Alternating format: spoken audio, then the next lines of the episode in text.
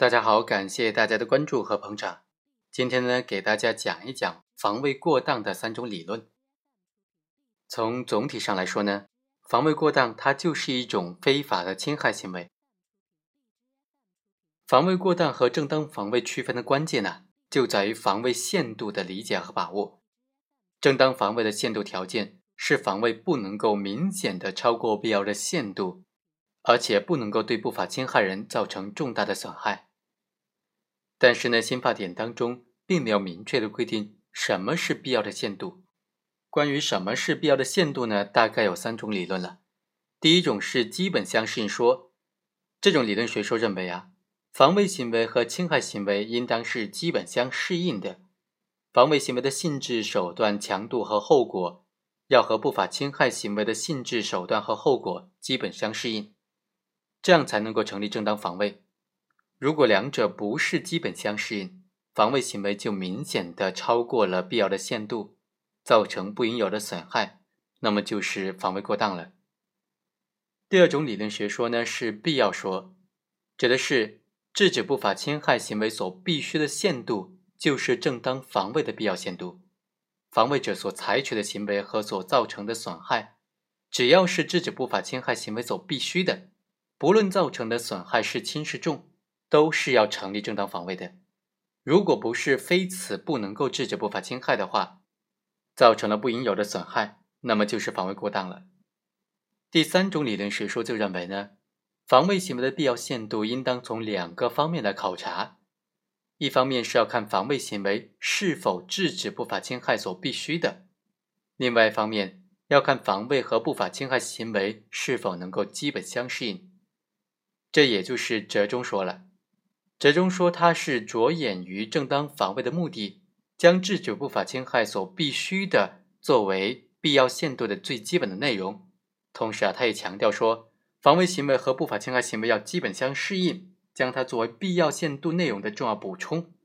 这就吸收了基本相适应说和必要限度说的合理之处。所以啊，在我国的刑法理论当中，认定正当防卫和防卫过当，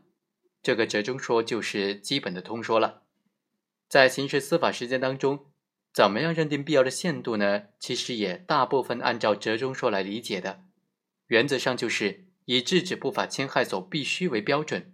同时呢，要求防卫行为和不法侵害行为在手段、强度、后果等等方面不存在过于悬殊的差异，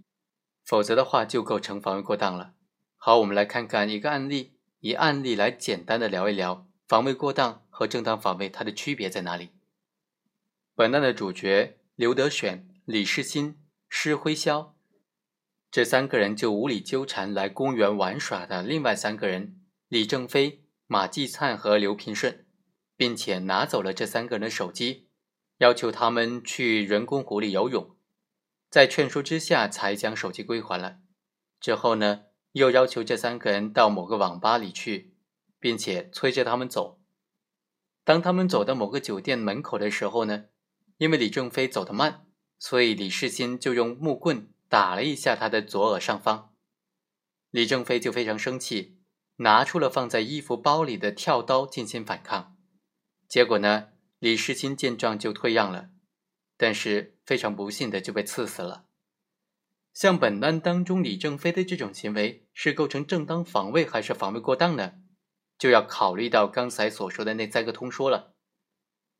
本案当中，这种被害人刘德选、李世新、施肖辉啊，他无理纠缠公园里玩耍的这三个人，拿走了他们的手机，在他们劝说之下才归还了手机。之后又要他们去酒吧，因为李正飞走得慢，李世新就用木棍打了一下他的头部。在这个时候呢，李正飞的人身权利是正在遭受不法侵害的，所以他存在防卫的前提条件了，他实施的防卫。也是制止不法侵害所必须的，但是尽管李正飞具有防卫的前提条件，但必须要求防卫行为和不法侵害行为在行为的手段、强度等等方面要不能够存在过于悬殊的差异。但是在这个案件当中呢，在面对刘德选、李世金等人的无理纠缠和轻微的暴力不法侵害的情况之下，李正飞却拿出了藏在包里的跳刀进行反抗。进行自卫，用跳刀刺杀死了被害人。像这种情况啊，李正飞尽管是正在被他殴打，存在正当防卫的必要性，但是完全可以选择较小伤害的前提之下，行为人却选择了和不法侵害行为相差比较大的这种防卫的方式，防卫的强度，直接用刀捅，防卫行为明显的超过了必要的限度，而且造成了重大损害。